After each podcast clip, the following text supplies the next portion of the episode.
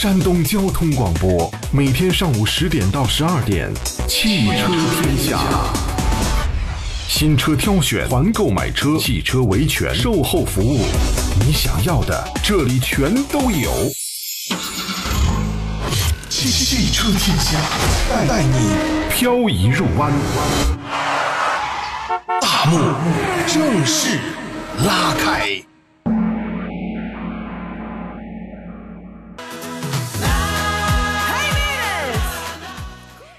上午好啊！欢迎在汽车排行榜之后继续回到汽车天下，我是武红，在周五的时间里面问候各位。那今天的这个天气就更明显了，非常让人感觉到冬天的威力啊！那早晨起来呢，小风刮的是吧？很多的车友朋友们都在感慨，那自己呢赶紧开上车，所以最近开车出门上下班的朋友们就逐渐多了起来。而买新车呢也提上了议事日程，很多的车友朋友们就想着，哎呀，我得给媳妇儿买个车了，或者是说呢，再也不能这。这个等公交的时间比较长，那还不如就是赶紧再买个车练练手等等，各种各样的需求都来了。今天呢，在新车帮买的环节，我们也和大家一起来聊聊最近的新车还是非常热闹的，尤其是这个月我们重点核心会关注广州车展。那陆续呢很很很多的新车已经迫不及待的在广州车展前就已经亮相了。那今天呢，和大家一起做点评的是各位的老朋友，来自北京的汽车专家何正茂何工。我们欢迎何工上线，何工上午好。主持人好，听众大家好。嗯，很久没有跟何工搭档啊，非常的期盼的一件事儿啊。何工，最近呢，我们跟大家在聊的时候，也会注意到，不管是新能源的车型，还是很多就是老牌子的哈，非常实力强劲的一些合资的这个车型，那最近呢，确确实实都拿出了很有力的一些产品线啊。如果要让您最近来聊聊看，有没有眼前一亮的新车，您能想到谁的身影，或者是谁家的吧？嗯啊，当下来讲，我认为这个比较火热的还是属于这个问界的车型。嗯，呃，无论是 M 七也好，还是 M 九也好，现在的热度还是很高的。嗯，呃，涉及到这个智驾的这个话题，可能又引发了这个圈内的一些这个讨论。呃，实际上是事实上，我们看到这些车型的话，引发呃高度的关注，也是有来于我们身边的这个对用用车选车方面的这个。呃，转折点的一个变化，这个变化还是很大的。早些年我们可能选车，更多时候，呃，在燃油车时代注重三大件，我们一定要保证它，呃，皮实可靠耐用，还有经济省油等等这些。嗯。在当下的话，这个话题已经转变了。你看，特别的明显，是不是？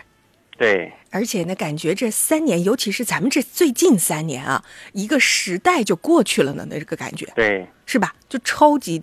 明显啊，那另外呢，最近这段时间里面，各种新车呢是层出不穷，不仅仅刚才您提到了问界是 M 七对吧？那昨天 M 七 M 九，嗯，是。那昨天还有一个车跟它的名字命名非常的像，也是七字辈儿的啊，七系列的，但是是叫智界 S 七。您是不是也看到这个新闻了呢？啊，没错，智界 S 七。是的，那这也是他们家的，但不一样的是什么？不一样的，那这个主机厂大家猜猜看了？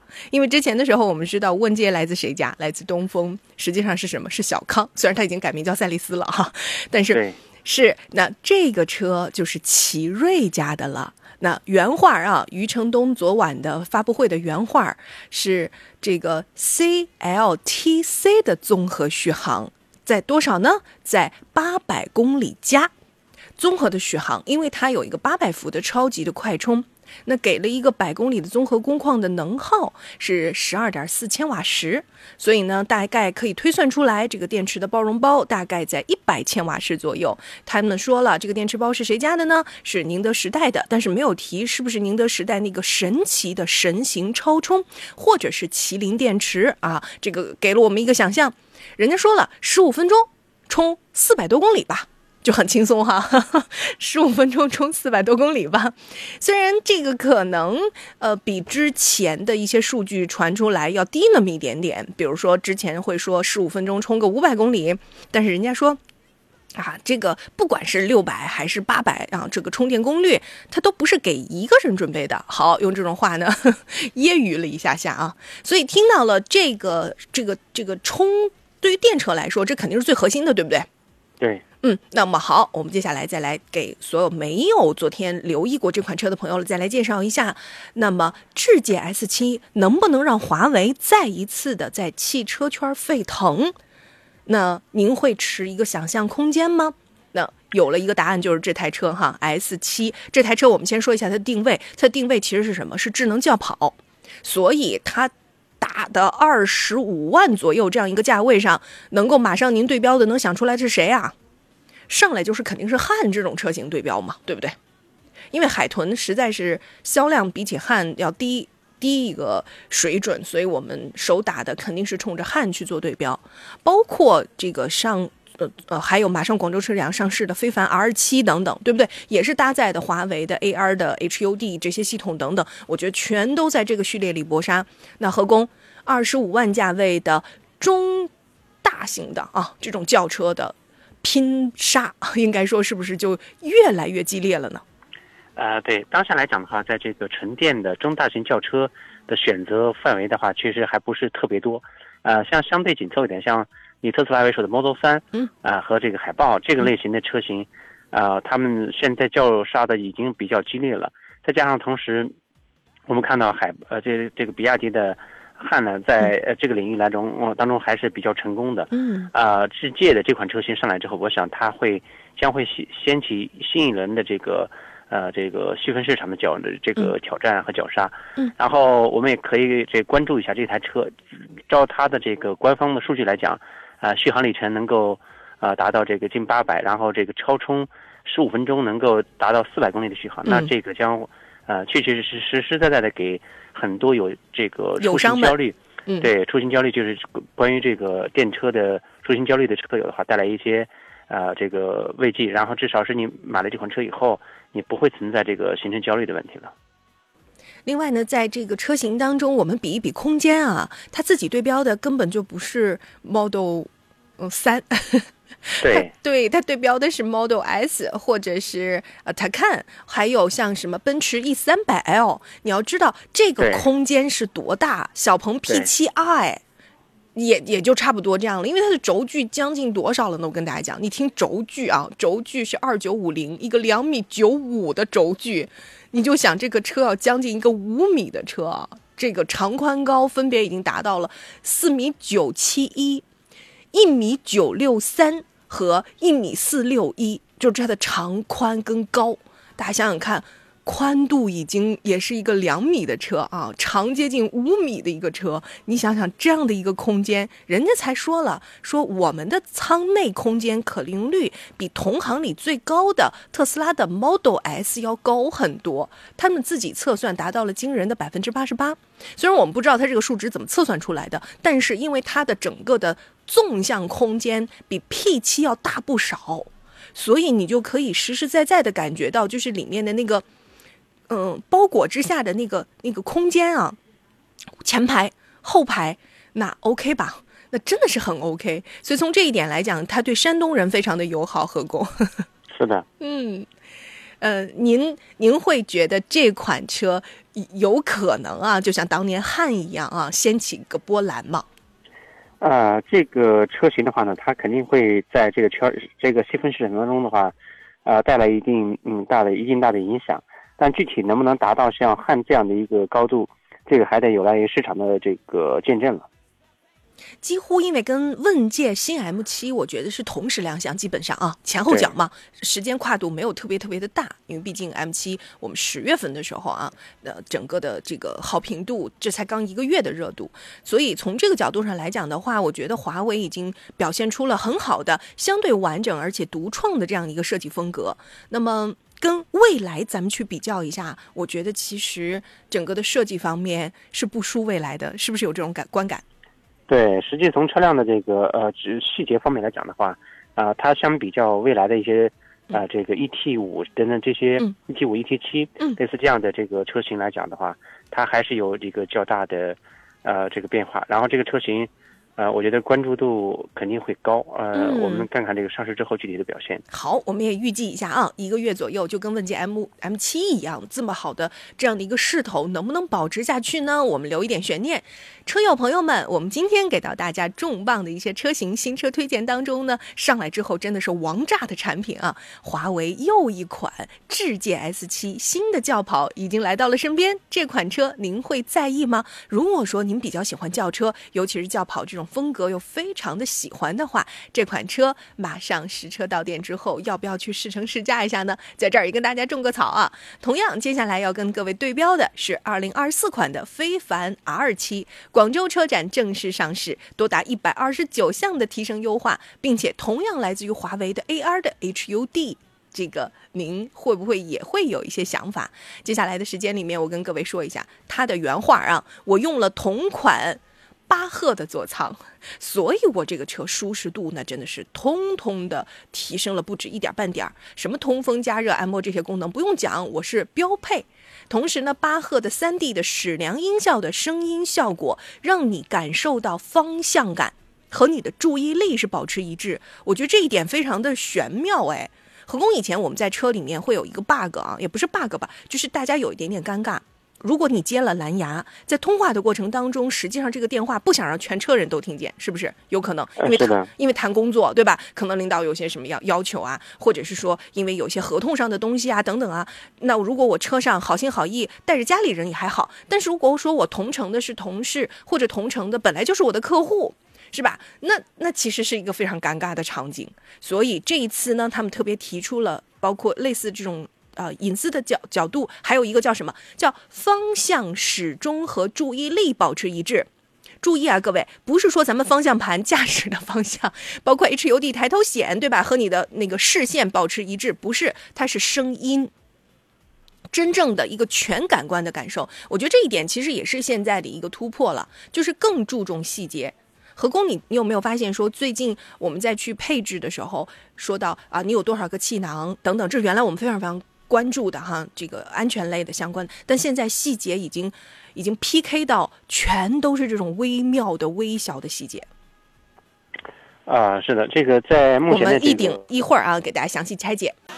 各位好，欢迎这个时间继续回到汽车天下，我是武红，继续在节目当中跟大家一起服务。刚才呢，微信端有车友朋友们问到说，说视频直播不能看了吗？是这样，我们呢从前天开始啊，视频直播呢搬家了。此刻呢，我们正在通过山东交通广播的官方抖音号在视频直播，同时呢，音频的节目没有问题啊，照样大家可以一起来听广播，都是没有问题的。微信端也是一样。如果大家最近呢有买新车，确实拿。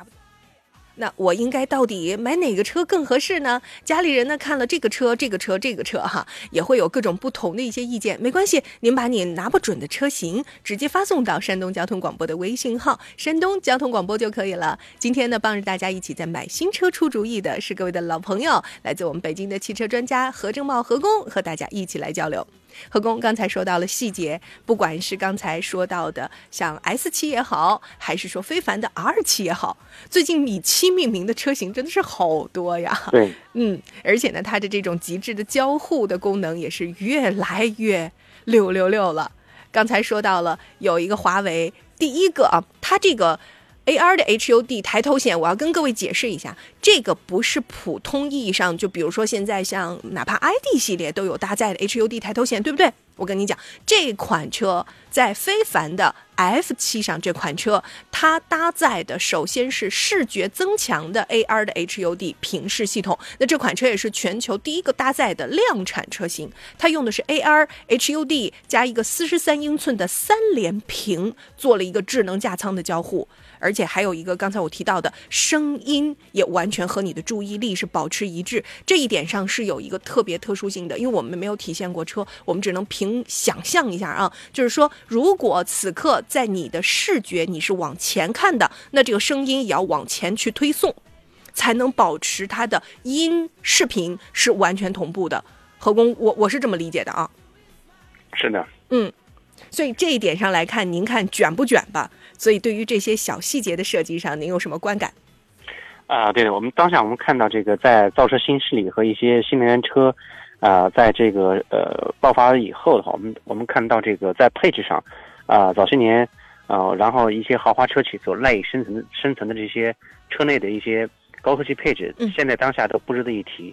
然后，呃，拉开了这个时间轴线来看的话，嗯，这也就是短短几年，三三到五年的功夫，嗯，呃，当下来讲的话，呃，无论是它一线的豪华品牌，嗯，还是这个，呃，我们看到一些高端高价位的一些车型，嗯，呃，它在配置上和一些细节上来比的话，它真的是没法跟我们在国内自主品牌和一些造车新势力品牌的这个车型相去比配置了。嗯。这个配置真的是已经完全拉满了，拉满到了一些细节细细节，这些细致确实是非常到位的。嗯你看，原来我们会说，咱先说一些呃外观好吗？贯穿式的灯，一体的大灯，这些不用说了，现在谁家都得是这样，是不是？对，要不然你都不好意思说你是个新车型。呃，然后隐藏式的门把手，这已经是标配了吧？对呃大溜背，对不对？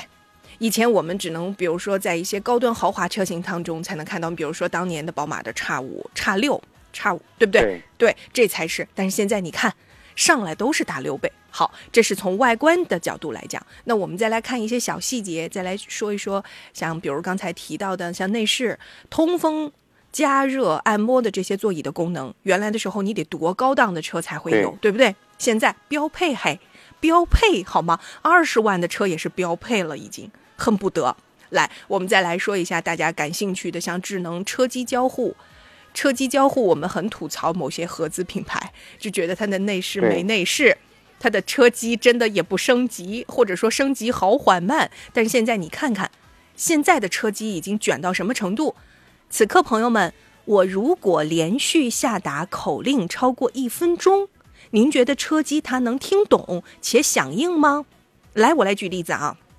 以前我们是口令一个一个的来，我们如果说不管您您开的是什么车，您在车里呼唤的这个口号是什么？比如说它的小名儿小芳也好，呃，或者是什么什么也好，你懂啊？因为每个车它自己有一个交互的名字也好啊。那好了，这个时间你唤醒它，首先是今天特别冷，那我们把我们的暖风开启，我们要调整到比如说啊二十四五度，那你也就只有一个口令，对吧？我们说来把这个车窗关闭，车窗首先要全部升起来，是个隐藏啊，车窗关闭啊，然后温度调整，你是不是得一个一个的来？但是现在我们会发现说，车机已经升级到你连续下口令，它都听得懂。就是你说完一，OK，说完二，它可以连续响应。我觉得何工这就说明它在这个后台的这个算力的提升，还有云计算方面，它已经真的都在进阶嘞。没错，这是以前我不太敢想的，因为我觉得人听得懂，它还有个反应的过程的，对吧？如果你副驾上坐着你的亲亲人，这个时候你告诉他说：“你说天太冷了，快点把车窗户升起来，然后你你赶紧把温度给我调调，座椅加热给我打开。”那这也是一连串的指令，你得一个个的来。可是现在他都听得懂了，都可以做得到呢。还有一个很神的啊，昨天我们在做这个这个设，因为毕竟咱们说到的非凡 R 七是广州车展才要亮相，这些的提升我们现在还看不到。我们现在能够眼见得到的包括什么？我给大家举一个例子，比如智界，就是呃，同样也是上汽家的是吧？智己哈，智己 LS 六这款车。LS 六这款车，它那个升起来，全部升起来的那块那个大连屏，何工，您有注意吗？就是它其实已经可以很智能了。呃，对，对于这个大连屏的这种呃这种布局的话呢，其实现在我们看到这个呃自主品牌的一些很多车型都是在采用这种呃这个设计，呃，包括这个合资的一些呃一线的豪华品牌，它也是在采用这种呃大连屏。嗯。呃，其实这种设计的话，更多就是就是给我们日常的呃使用呃包括车机的这个车机和人机互联方面的话，提供了诸多的便利。嗯。啊、这个都是不错的一个一个布局。呃，未来在一定时间之内，这种布局可能会呃会会广泛的进行普及。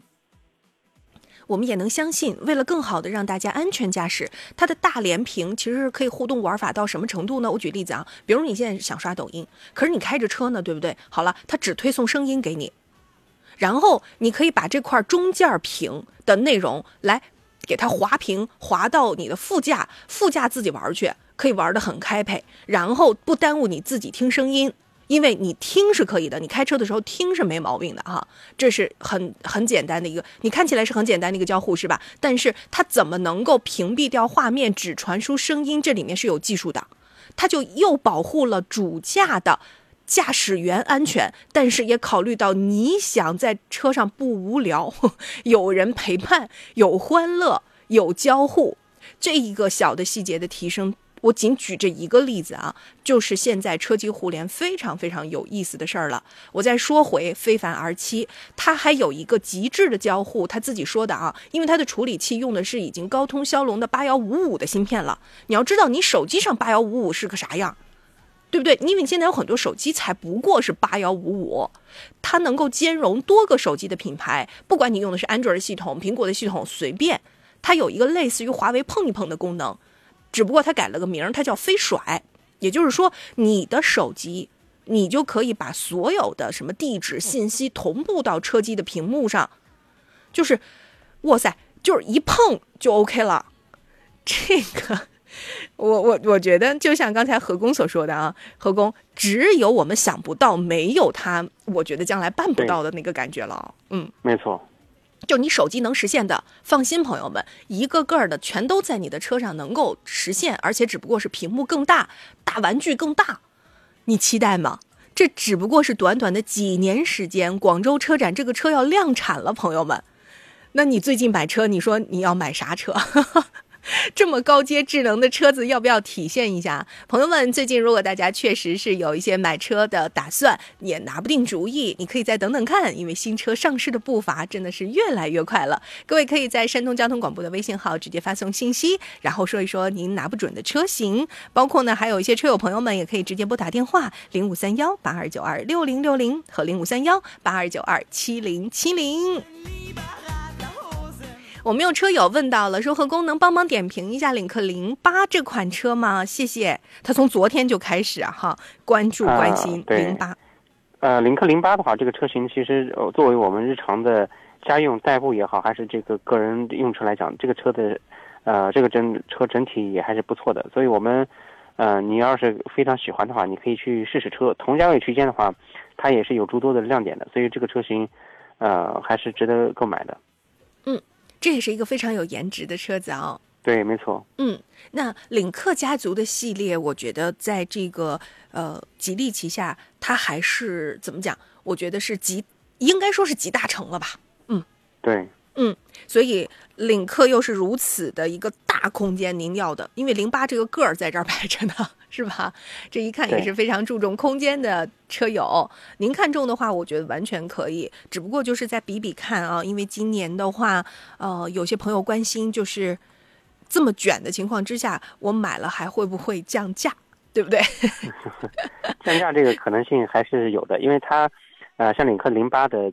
呃，这个车型的话，价格区间在二十万八千八一直到二十八万八，啊，那在这个车的配置上，它有两驱四驱，呃，包括标准续航和长续航。嗯。啊，像这种插电混的这个车型来讲的话，呃，日常在室内开也好，还是这个这个长途驾驶也好，它的这个呃经济性还是非常不错的，性能也非非常好。所以说这个车型如果看好，可以去试试。你要担心这个价格下探的厉害的话，那啊，这个车上的时间不是很长，但是你等等。嗯，我估计也等不到太多的这个优惠。嗯，呃，除非是你可你到明年的一季度，有可能会有有一些优惠什么的。嗯嗯，原因是如果随着新车，就是看广州车展了，到底哪些车型一亮相，其实就意味着我们也可以倒推发布时间了嘛。如果这个车卷的特别的厉害，就像当年，肯定有谁先带头，那谁先带头降，那就可能会降。比如说用一个隐藏式的啊。交两千八百八抵啊一万八千八，对不对啊？有可能，实际上合着你一猜你就知道，这是合不是合着不就降了个一万大吗？啊，就这个意思啊。那供您做一下参考。可以说在同价位，目前来看，我们先不说未来啊，我们先说眼下。目前来看，它在这个 SUV 的车型上配一个无框车门，其实是不多见的。对。你要说隐藏式的门把手等等这些 OK 啊，随便吧，大家都有。但是无框车门这件事儿就显得它高级了。你你要知道，就是你标配二十二万起的一个价格，它就有啊。它又不是说你到二十八万才会有，不是，所以整体上来看的话呢，就是它非常的有那个一点点机甲战士的那个感受，然后同时呢也非常的，我觉得女孩子、男孩子都可以接受它，就是它的中性风还是比较 OK 的，比较偏科技感，对不对？而且它的物理按键也没有很多，整个的内饰看起来也非常的简洁。同样呢，还有一个我特别提示一下啊，这款车有一个很不一样的地方，比如说之前我们刚才讲的全是选了华为，对吧？这款车它跟谁搭载的呢？它的车机用的是魅族的，魅族没错，对的，用的是魅族的，所以它的功能上其实也非常的丰富，什么语音识别啊、手势操作啊、OTA 的升级啊等等，随便吧，就是跟你玩你那个魅族手机是一样一样的。的，因为它已经把它，魅族也是卯着劲儿把它的功力要用在这款车上，以证明它行，对不对？就像华为一样。这是他给他自己证明的一个很好的一个机会，所以他是完全跟领克零八的车机系统做到无缝连接的。还有一个就是它的那个 HUD 抬头显了，它用的也是一个 AR 的 HUD 的屏幕，不仅具备非常高清的实景的导航能力，它还追支持什么？你的眼球追踪，跟着你的眼神走。哇塞，这比你女朋友看你的眼神可能还专注呢。这个真的是太厉害了，所以这个这个情况之下，我觉得还是蛮棒的。包括像怀档的设计啊，对吧？像保时捷的那种怀档的设计啊，都都很都很酷。所以我觉得，如果你喜欢这个风格的话，是 OK 的。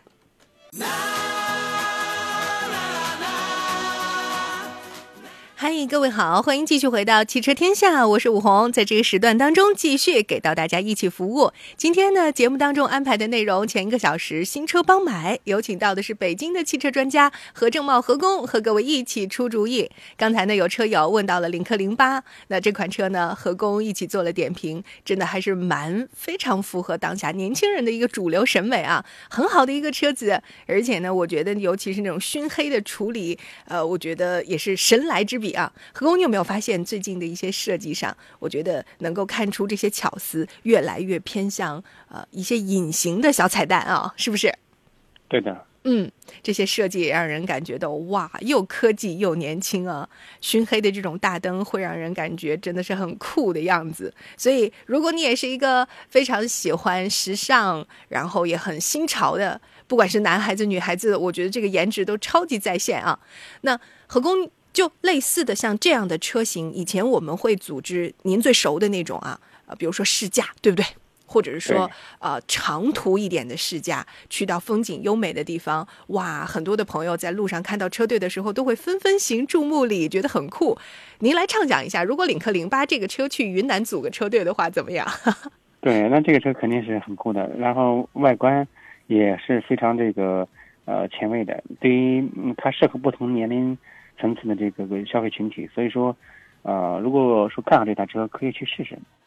那我们此刻邀请大家跟着我们先去个诗和远方，咱先用耳朵去旅行，行吧？我们先来一起听听看啊，因为呢，最近就是刚才的片花也跟大家有说过，我们在跟大家一起定制的是什么？是边境线云南不一样的云南。一提云南，可能首先想到都是好吃的菌子的天下，对不对？哇塞，那简直丰富品种之多呀！我们作为北方人都觉得叹为观止，那物产怎么能这么丰富呢？是吧？啊，但这次呢，不仅让大家吃的更更开心，同时吃点特别不一样的。我们这次去到的是什么？是云南的滇西南方向。就是大理、腾冲跟芒市，何工，你有去过腾冲吗？或者说那个地方我还没去过。哎，或者说呃，大理像这种的，有有有有去过对，大理那边的话，早些年早十多年前去过，嗯，近几年没有过去。嗯嗯嗯，就那一方山水，其实到现在我觉得属于那种还是保护性的开发，它没有过度开发啊。那种自然风景还是非常美的，尤其是在什么洱海边上。这个时候，因为已经到了冬天了嘛，就可以看到那个落雨山。哇塞！你这个时候煮着一壶暖暖的茶，脚边围个小狗啊，或者是有朋友爱养猫的话，你就觉得这个赏个赏赏个早晨起来的初升的太阳，或者是夕阳落落下的时候，这个景儿实在是有点美好呢，就真的适合在大理洱海边发呆，对不对？那我们同时带给大家不仅仅是大理城，希望大家在花海里围炉煮茶，同时呢，还有带着大家呢从大理去往就是腾冲这个茶马古道上超级有名的历史文化名城。你要知道，腾冲这个时候有一个限定的是什么？是银杏树。呃，我我我小的时候，因为我们家附近其实有银杏树，我对那个感知。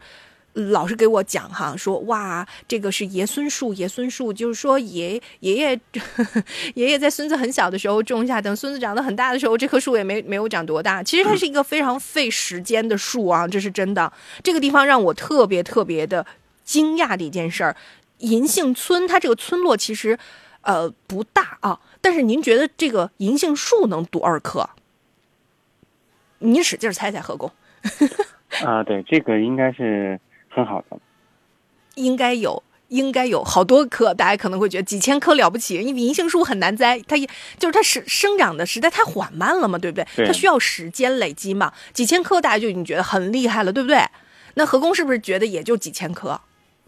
呃，对，有的地方的话，银杏树林的话，在北京这边也也看到过，啊、尤其是前两天啊，前两天那个周末出去的时候，啊一片的黄色的这个树，呃，这个银杏树叶特别好看。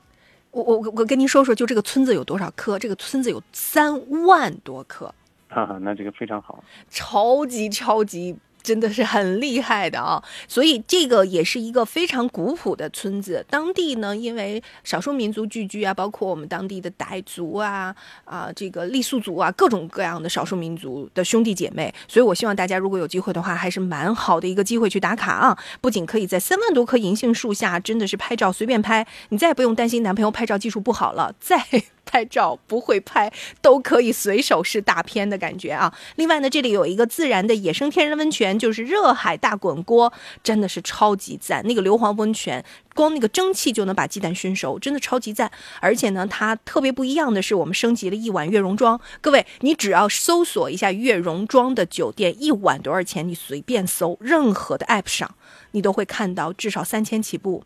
至少三千起步是悦榕庄，我们给大家升级了一晚，还有包括梦幻腾中的表演，最重要的是吃。这次呢，我们还会大家呢从腾冲去往芒市，芒市是傣族人民的圣地啊。这个地方呢，猛幻大金塔让你就感觉哇塞，我是出国了吗？东南亚的异域风情扑面而来，而且吃特别赞，因为傣族人民特别会吃孔雀宴，你想想看啊，这个得多好看！不仅仅好看，重要的是好吃。刚才我跟大家说，在腾冲还能吃到什么？滕王宴，哎，马帮特色宴，还有热海的那个锅子宴等等，非常具有民族特色。而且我们吃的全都不是团队餐，大家不用担心什么十人一桌吃的，到时候都感觉没菜了。我告诉你，不是，我们吃的全部都是地店，给大家特别特别安排的网红店，让大家吃的非常有特色，住的也超级有特色。问题是价格非常的给力，双不是双飞，还有一个三飞，因为到腾冲还得飞一次啊，芒市再飞回来，飞到昆明，再从昆明回济南。一共多少钱呢？原价五千九百八，我们只要三千九百八，包括一碗悦榕庄。我跟你说，就这个钱，也就是一碗悦榕庄的钱。但是是什么？是我们的整个的小团定制啊，完完全全你不用担心。所以只需要拨打山东交通广播的服务电话幺五六零六四零幺零幺幺幺五六零六四零幺零幺幺，或者在我们微信公众号上山东交通广播微信号回复“云南”云南两个字，就可以跟着我们一起出发啦。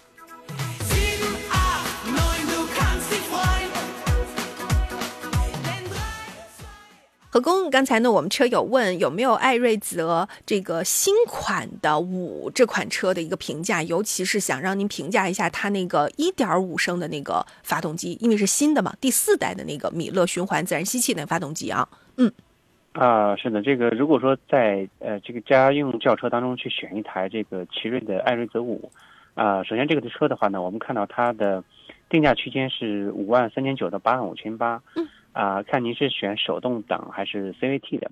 对于这个一点五升的这个发动机，燃油发动机来讲的话，现在技术已经非常成熟了，嗯，呃，奇瑞的这个发动机技术的话，这些年也有一个较大的。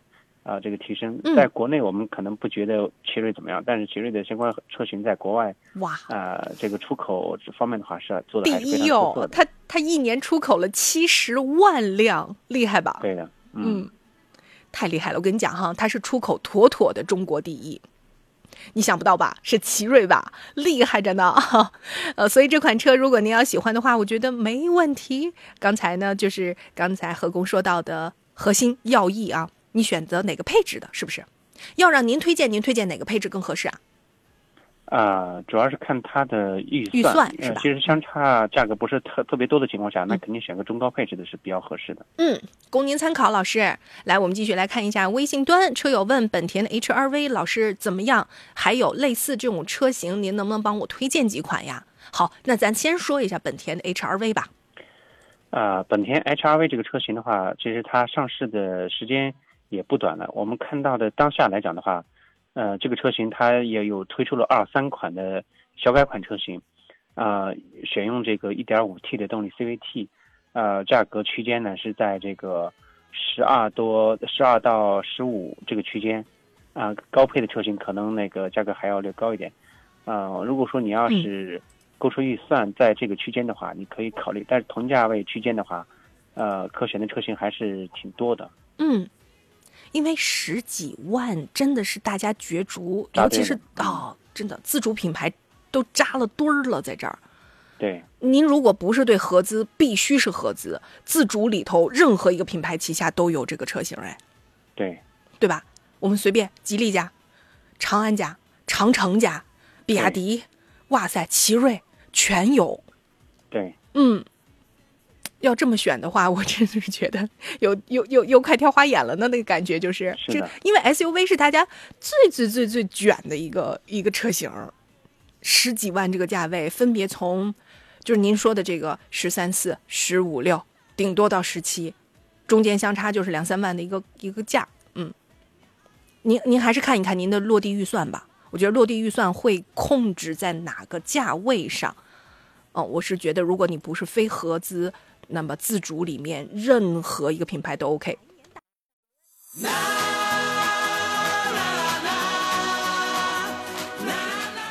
各位好，欢迎继续的回到我们的汽车天下。刚才呢，有车友朋友们分别问到了，也是呃很有代表性的车型。平淡是真说，银河的 L 七、深蓝的 S 七、领跑的 C 幺幺。老师，这三款 SUV，麻烦您从续航啊等等啊，能不能帮我点评一下，到底挑谁合适？我觉着何老师，您看这不就是刚才应应了 菏泽那位车友，还有什么推荐吗？这不吗？车型都来了呢。对，没错。你看，是不是很一致？我们点评一下这几款车吧，都非常的有特点呀。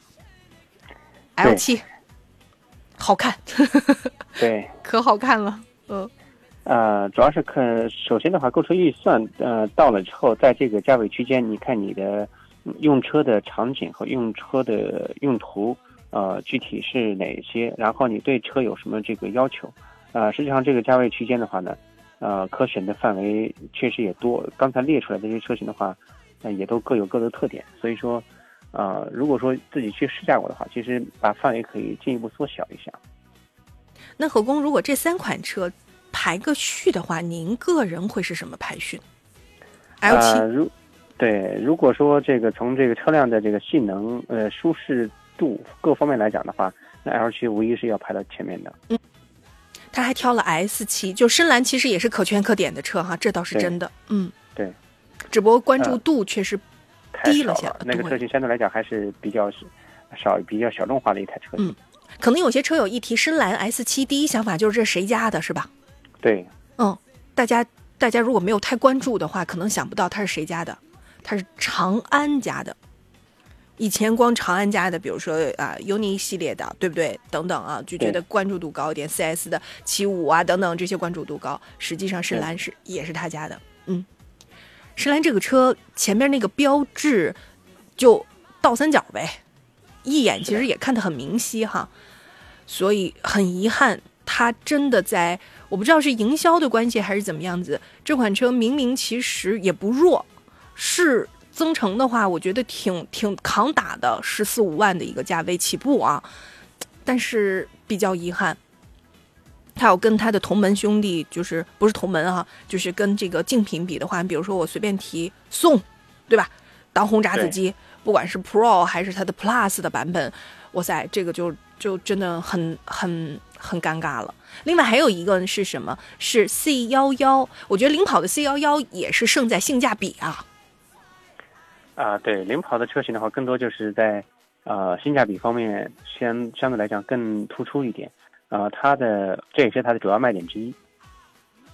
如果要是排序的话，就是 L 七是吧？然后说如果 S 七和领跑，您您您觉得谁在前呢？在您看来啊、我觉得领跑可以排到前面一点。啊，OK 了。老师，这个顺序您按照去试乘试驾试试看好吗？呃，在我的印象当中，双十一他们都有政策，就是此时此刻哈，在我的认知里面、印象里面，因为我有我有看到，都有一些所谓的五千呃抵多少多少啊，或者是说贴息至高到多少多少啊，都有。我已经看到了这些啊，这个情况我是我是有了解，所以您可以先比。试驾完了之后，就像何工所说的，试驾完了之后，您更感兴趣的是哪台车？您把您问到的最低价格发过来，我们再帮您去看一看媒体价还能不能有优惠啊？您直接发送“天下”两个字儿入群，到时候我们帮您比价格，没问题。哦，他补充了，老师，何工，他是说了，他说其实他更倾向买纯电的，里程长的，所以是领跑。预算的话呢，他正好卡在十七，十七以里，就不要最高超过十七了。呃，如果这样的话，那就看好，那就去买就是了。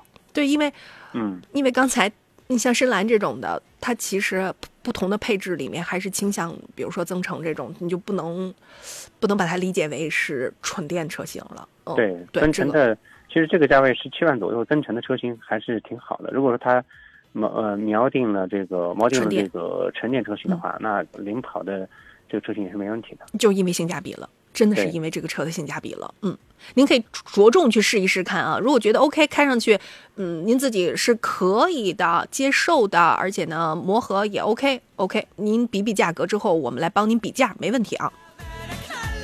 九天揽月一看就是我们的老朋友，所以呢，何老师人家直接称为大官人好。嗯，现在的宝马一系听说呢停产了，平时最多坐两个人，二点零 T 的。您说您还能评价一下这款车吗？你看，老师这个描述，这个描述，这位朋友就是替这个车可惜呢，还是替他可惜呢？呃，其实当前呃，就是近几年哈，呃，我们看到国产后的这个宝马一系，实际上宝国产后的宝马一系，它更多时候它是一个前驱平台。前驱平台来讲的话，它跟呃宝马的 X 一、X 二，呃都是前驱的属于一个系列的车型。呃，它有这个幺幺八、幺二零、幺二五这些系列的车型。呃，如果说你要对这个车型比较钟爱的话，那现在应该是呃，现在在这个一一些店里面有可能还能有这个尾尾货尾车可能买到，呃，但是它的驾驶体验跟这个迷你是如出一辙的，它实际上就和迷你是共平台的，呃，一台这个车型。我一直也不觉得它是一台纯正有宝马基因的车型，这个车型，呃，你没有必要过多的去这个，呃，去留恋它，因为比性能比它好的车型。呃，会更多，也就是它是一个蓝天白云的标而已。呃，大官人说的已经很实在了，超级超级的这个一针见血，因为。油车里头啊，何老师的研究还是非常深厚的，因为他这个之前的工作，包括呢很长一段时间，大家都知道我们何老师其实是什么？是专业的试车手赛车手哎，所以从这个角度上来讲，很多很多的这些技术要义啊，真的研究的蛮蛮深刻的。呃，何何工，我能弱弱的说一句吗？就是，性性能，如果如果是偏性能的话，可选的余地还挺多，是吧？对，嗯，所以朋友们，九天揽月，如果你喜欢的话，你可以直接说一下预算啊，然后何老师应该还是有很中肯的评价给到你啊。我觉得这类车其实就是玩的车。我有朋友，对我有朋友是做极限运动的啊，就是就就今年呃，大家有看到，就不管是那种啊、呃、滑板啊、呃、滑水等等等等，这都属于极限运动。他其实就是那个的国际制裁裁判，他他们都就特别的爱玩。之前的时候他就有一个这个车，他就说，他说我这个年纪就是包括上酷 R。还找我买过上酷 R 嘛，就说过说如果这个年纪不开这个车的话，觉得在以后就开不了这个车了。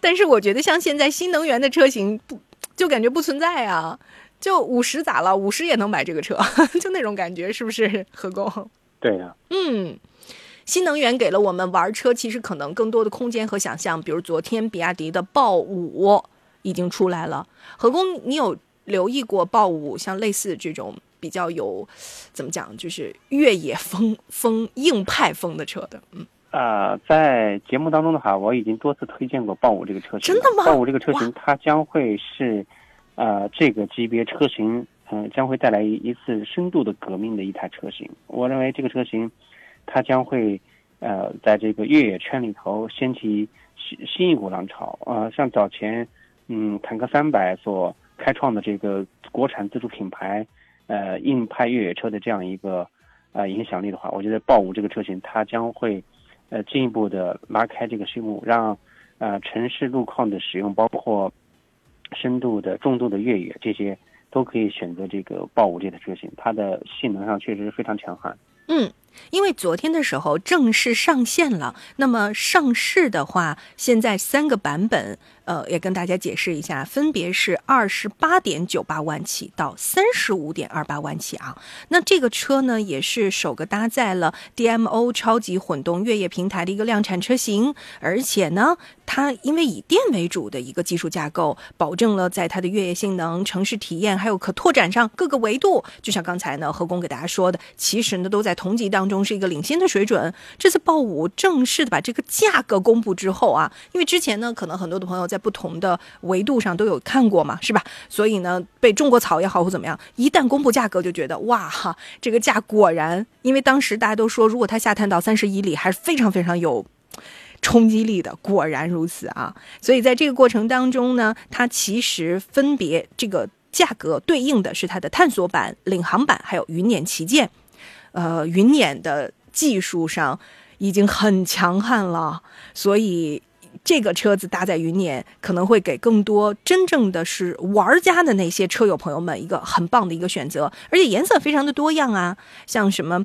金色啊、蓝色呀、绿色呀、灰色啊，它们都有非常美好的中国版的名字，比如说塔里木胡杨金、多诺米蒂山脉绿、雪域白、夜影黑、边界蓝等等啊，还有灰色，人家叫巅峰灰。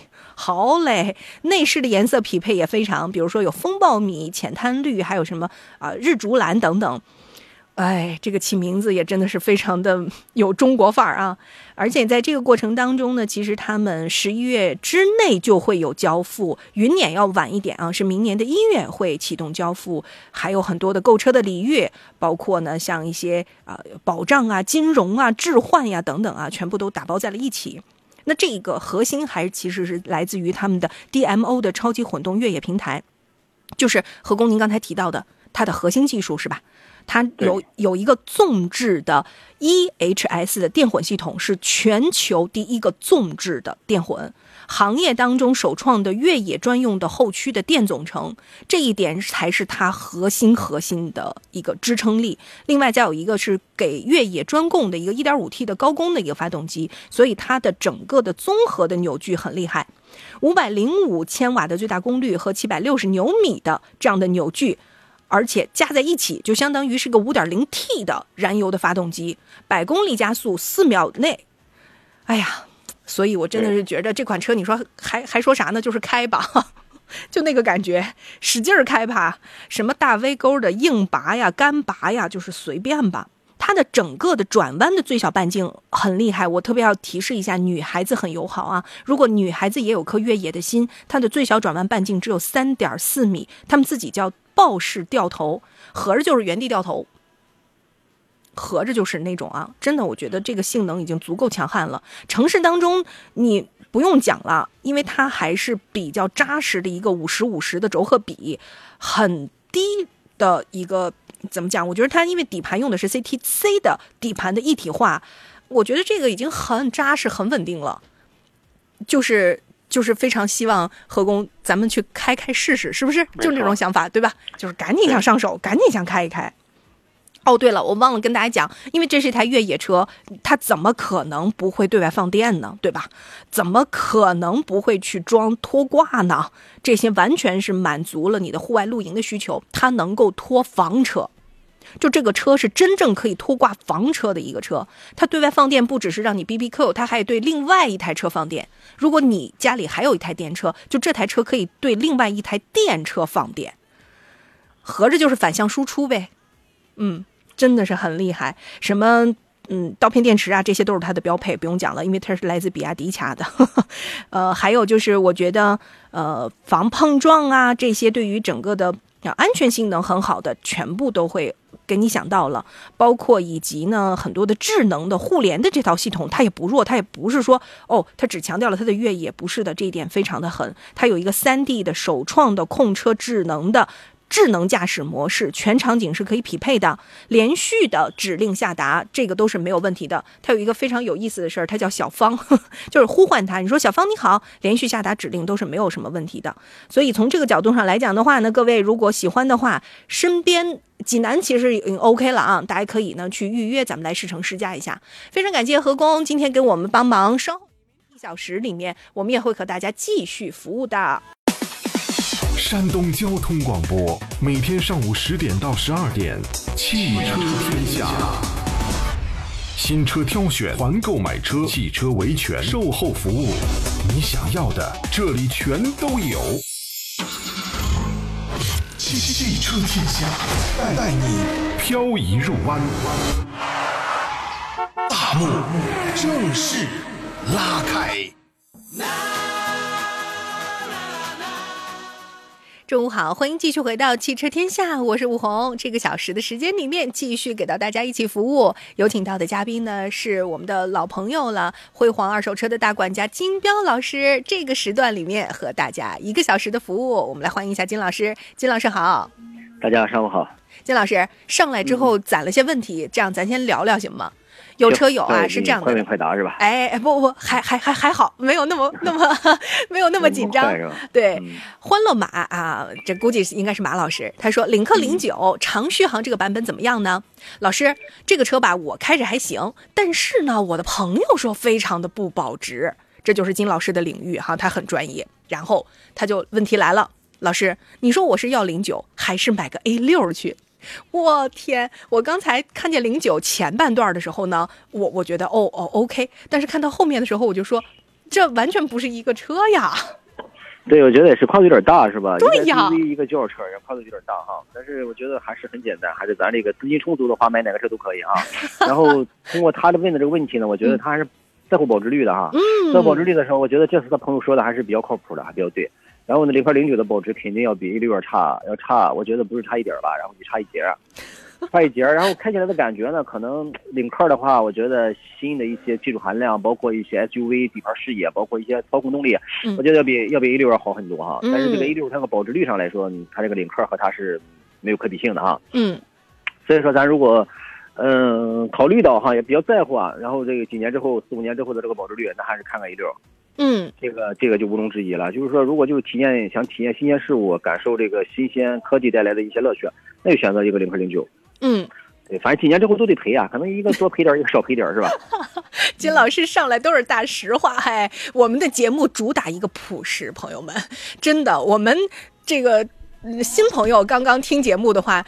就会发现我们的嘉宾哈，那真的是有一说一，那嗯，都是通通过这么多这个实车啊，一台一台一台车交易的真实情况给大家的，呃，给大家的反馈。所以您有什么问题，您随便问啊。刚才有个朋友问了一个问题，说武红进群需要条件吗？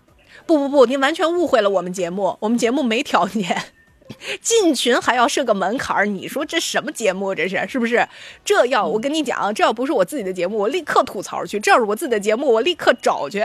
这是谁设置的？进个群还得要啥条件？真是的，难道？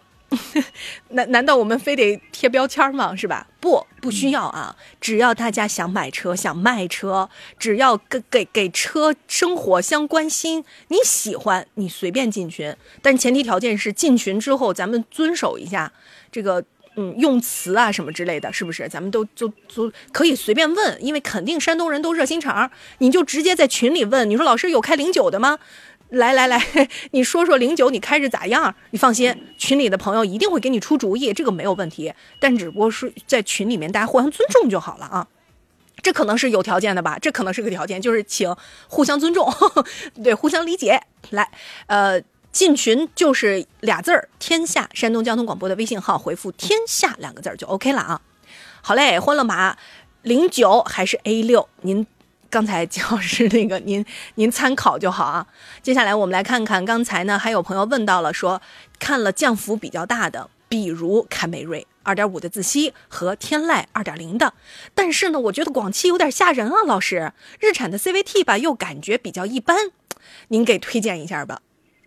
其实这样哈，这个我觉得现在这个车友啊，确实研究的确实是透彻哈，然后这个确实 CVT 的这个感觉呢，可能其实更多的哈，前期的话，十万公里以内的话，其实啊区别不大。嗯，对，十万公里以上的话，不一定非得出毛病，但出毛病概率会高一点，嗯这也确实存在的。所以说，这个很也是很多买天籁的车主的一个比较比较在乎的一个东西哈。啊然后确实是这个是客观存在的。嗯从保值率上来说，肯定是凯美瑞的保值率要高一点。嗯但是不管是凯美瑞、雅阁还是亚洲龙，现在的优惠幅度都很大啊，嗯尤其是二点五的。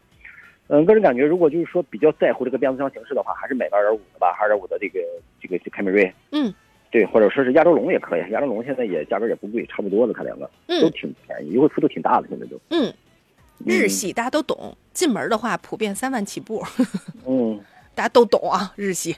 那么这一点上的话，就是看您这个车还是开多久，公里数有多少。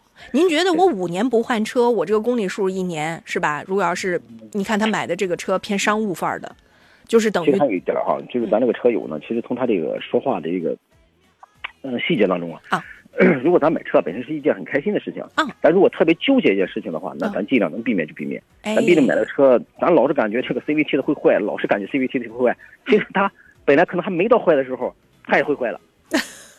就是像就是合着我感觉一样，对，老感觉生病，老感觉生病，它就很快就会生病。CVT 变速箱，你感觉它坏坏，它可能实际还没到坏的时候，它就就是你给他了一个无形的力量加持，有一个心理暗示吧，我估计应该对吧？是吧？你如果特别特别在乎这个东西的话，那咱就买个二点五的，哎，这样的话你开起来就省心了，也不会有这有这样那样的一些想法在里边，是吧？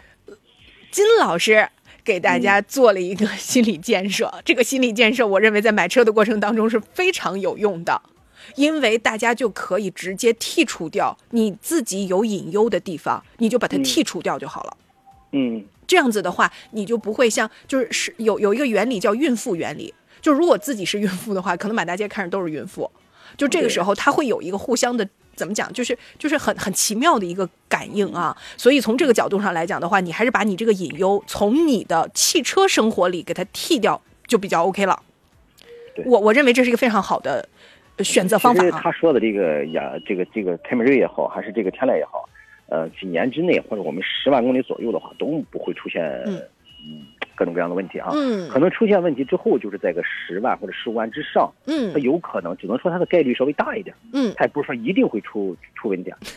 对，嗯，既然纠结，我认为这是个非常好的方法哈。既然纠结，那咱咱干脆不要它哎，咱就干脆不要。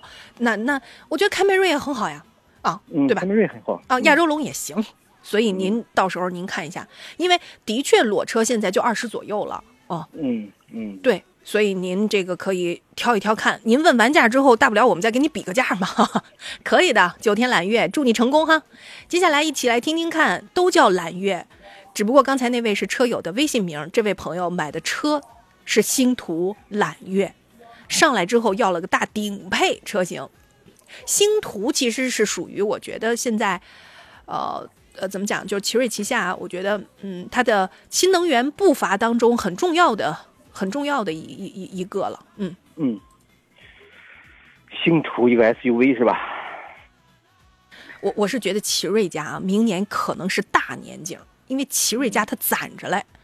你你去看看它新能源那个发布会，哇，那真的要要各种有各种。它底下的那个就跟就跟吉利感觉差不多，你数数吉利旗下的牌子现在多少了，是不是？嗯，我嗯觉得接下来就该赶上奇瑞了，真的。嗯所以说现在新能源的这个风头很很猛，很猛啊嗯嗯确实碾压很多燃油车。燃油车现在新车现在更更迭速度，我觉得就太慢了。比比这个新能源要差很多哈。是是然后我们说这个星途揽月，星途揽月就是一个大的一个 SUV 吧，是吧，嗯，嗯，它是哪年的车啊？啊不，它它就要新，它就要新车，新车啊，买个新车是吧？啊，现在也可以啊，反正我觉得就是唯一的可能就是现在这个品牌成熟度，哎，包括可能咱们唯一担心的可能就是质量，因为毕竟它这个车型上市时间比较短嘛。对。然后星途的质量可能还有点担心，我觉得其他的都没有什么。其实从奇瑞的这个造车理念上来说，也是一个比较成熟的一个车商，是吧？是应该问题也不大。嗯对。而且我觉得这个车的外观很赞呢，是符合嗯山东人的那个，对，符合山东人，嗯嗯，何为男人车？嗯 对不对？来看这个车，就非常的霸气威武啊、有肌肉感，有力量，而且它非常的稳重。看前脸的话，就真的是很方方正正的感觉哈。哎，符合山东人要低调有低调，但是呢，我很有力量。你看，这这这典型的男人车啊，就是就是，我就想起当年的那个有一个 slogan，某某车企是吧？那那都是这样子的啊，喜欢什么什么什么，怎么怎么怎么样子啊，那就什么什么什么什么车，对，嗯，嗯，而且它四百 T，哎，你看这名字叫的就跟坦克似的。嗯，这个配置，它也有六座，也有七座。我不知道老师您要哪个？您要哪个啊？我觉得如果说七座平时利用率不是那么那么的高，我觉得六座能够满足，当然没有问题。其实六座坐起来可能更方便一点，个人感觉啊。是的，是的，就是它相对来其实从这点讲，上来说，咱现在很多这个传统燃油车的日子确实不太好过，确实不太好过。因为它不符不不是那么那么符合当下我们的生活节奏了。嗯，就是我们的生活场景，尤其有了二宝，很多家庭之后，你看是不是？嗯对，的确是哈。如果要是这么硬比的话，你像呃合资里面，我能想到什么途昂、途昂的这种车型一比，但是这个价格上一比，那个要三十，哦，那个三十几，这个就二十出头，显然显然是合适的呢。所以说新能源现在销量好，也是有它内在的原因在里面。嗯嗯，好，老师，星途这款车供您参考。朋友们好，欢迎这个时间继续回到节目当中，这里是汽车天下。今天呢，节目当中这个小时跟大家一起来服务的是各位的老朋友，山东辉煌二手车的大管家金彪老师。金老师也非常的擅长啊，有很多的车型，包括呢还有很多朋友，包括老车，同样都可以问金老师啊。山东交通广播的微信号，您可以把车型、配置、颜色、公里数直接发送，不管是买还是卖二手车啊，您直接可以发送。当然也可以拨打零五三幺八二九二六零六零零五三幺八二九二七零七零都是可以的。刚才呢，还有问金老师一个问题：如果是裸车二十左右的一个价格，年轻人一直开一直开不换车，您有什么推荐？哇，这个我觉得一直开要开多少年？您觉得？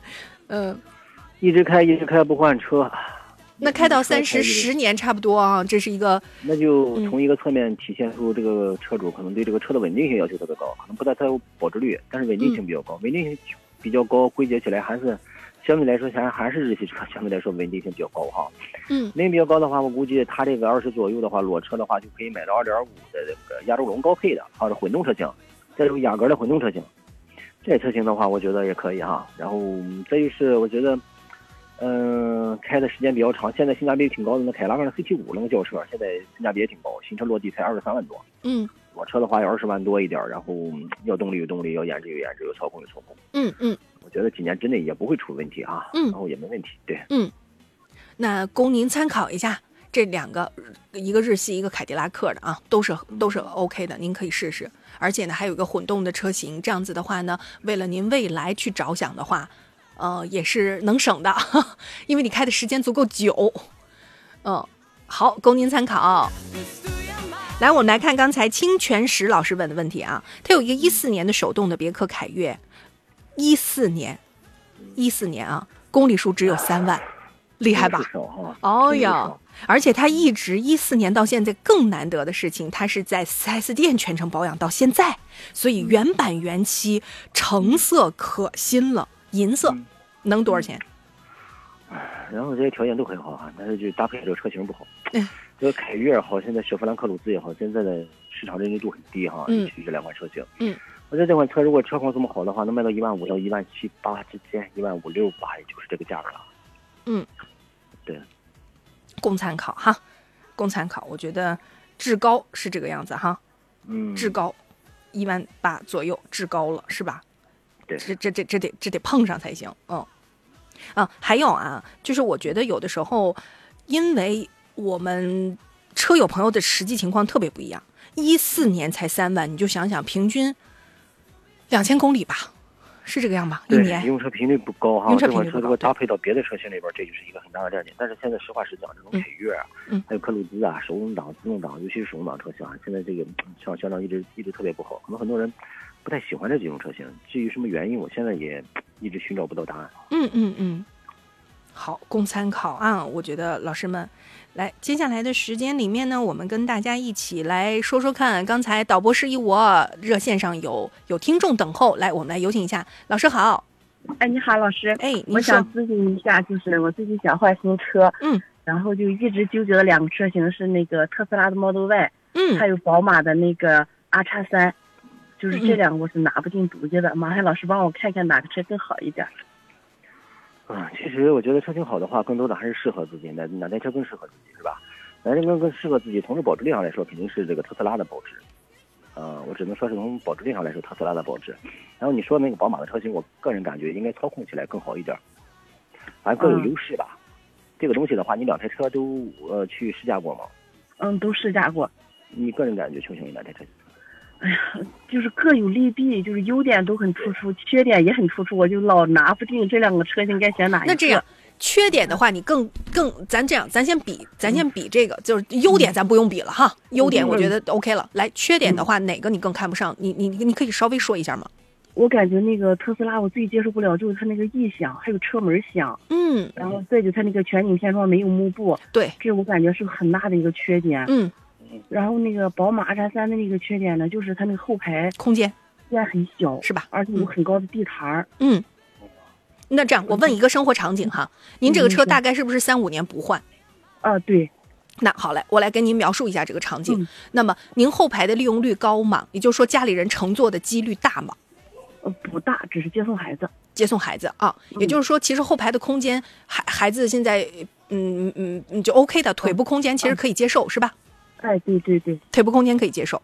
嗯嗯呃，我给你解释一下夏天的真实状况。很多的车友其实是后台后来又又又改装的，就是，嗯，你你你你懂，那个幕布、那个幕布啊的夏天真的，你就是把空调开着照样，因为它实在是天幕太大了。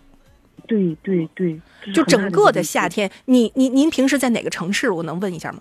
嗯，山东东营。哦，东营。那好，嗯其实跟济南差不多，东营，因为咱们不属于，咱咱咱没有咱没有燕威地区那么幸福，咱的夏天还是热的，对，因为毕竟它还是大三十五六七八度。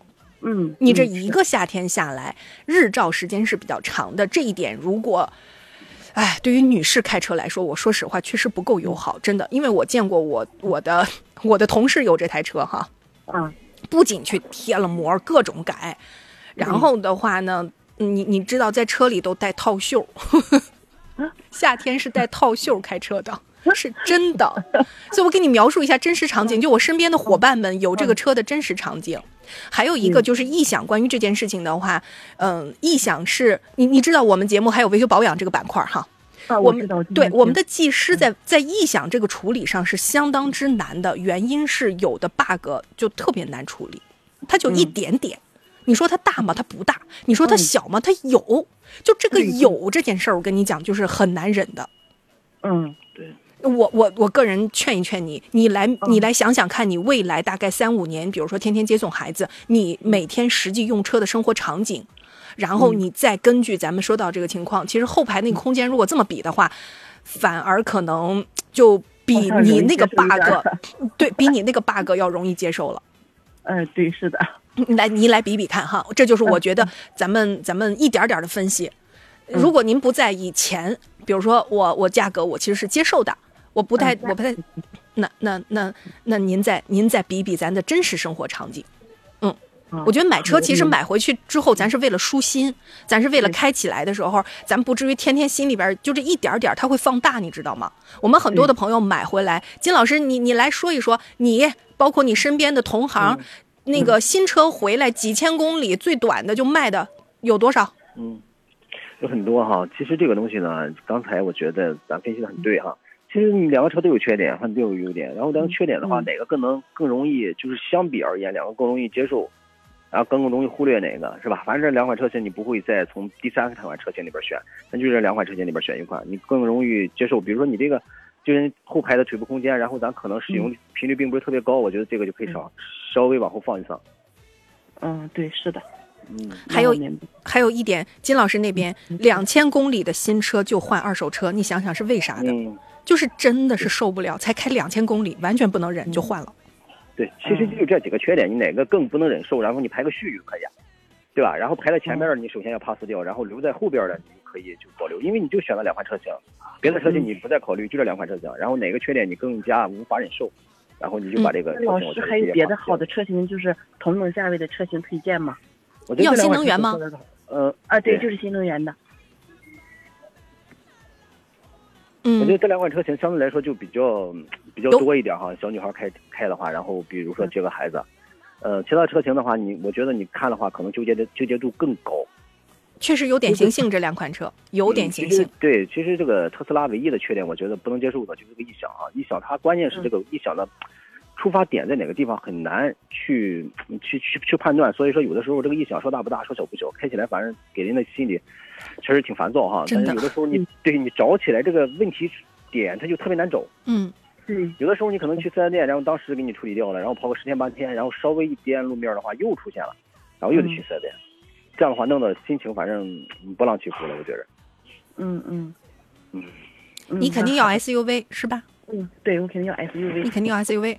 你你你挑的这两个品牌力其实都是够的，因为一个在新就是新能源里面品牌，其实品牌力特斯拉是第一的，然后你又要了一个 BBA 系里面的，我我我其实觉得可能其他的品牌有是有，但你不一定看得上哎，就品牌力上赶不上他俩。你要说还有一个还有一个，我真是觉得哈，嗯，我不知道你你着急吗？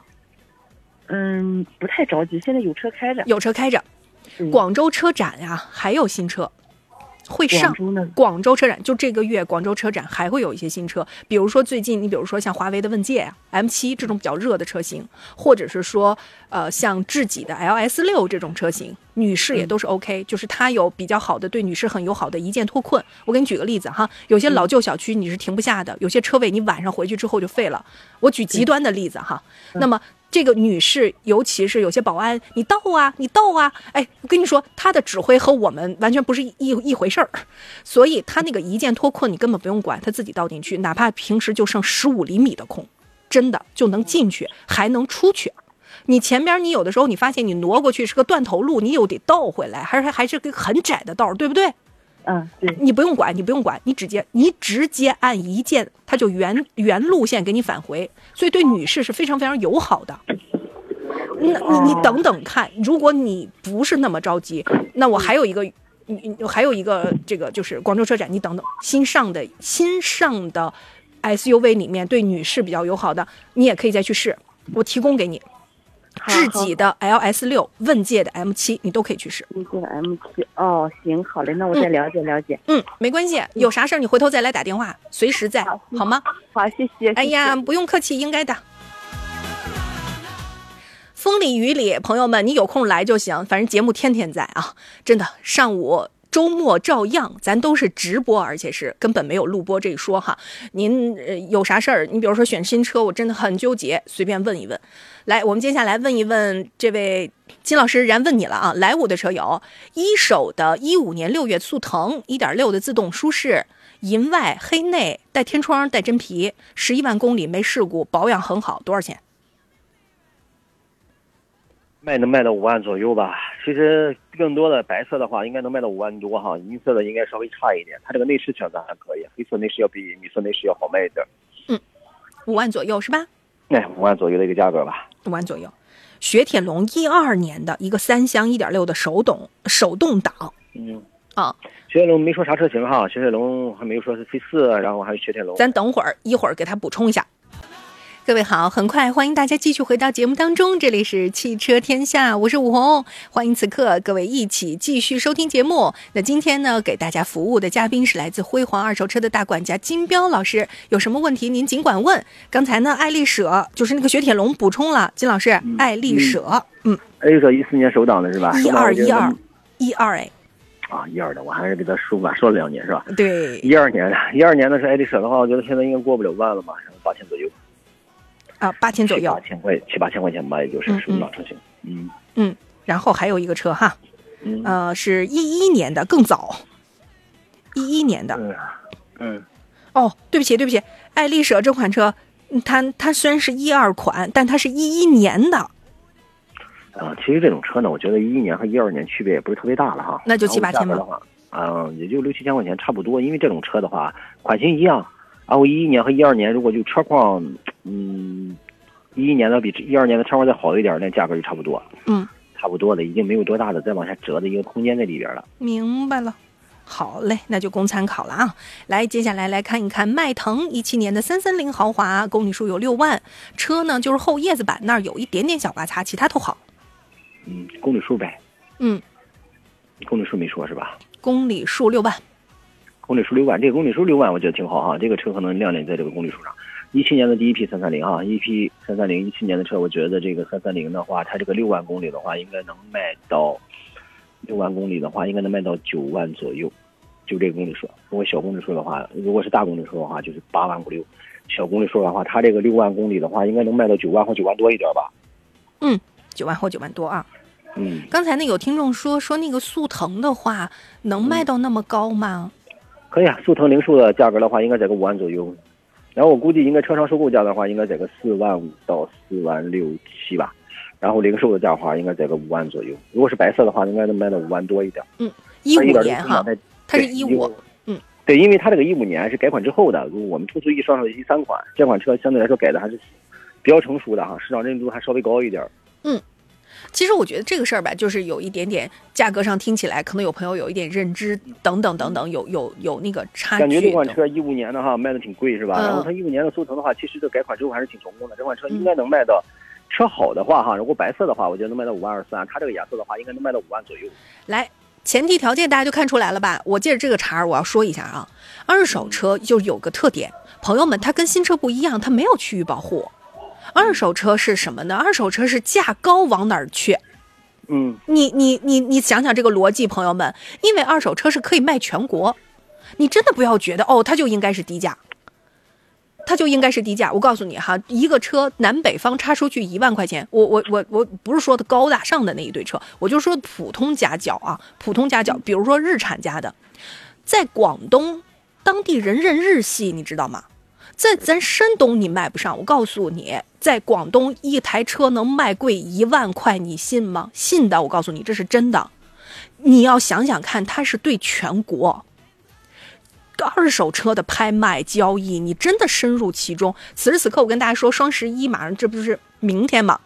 我们在潍坊就有车展，就是咱山东交通广播，因为是在我们省商务厅的指导之下，联合省二手车流通协会，潍坊此时此刻就就有大厅里的那些车特价的都有，然后还有很多比比较好的拍卖。我跟你讲，那都是全国竞拍的。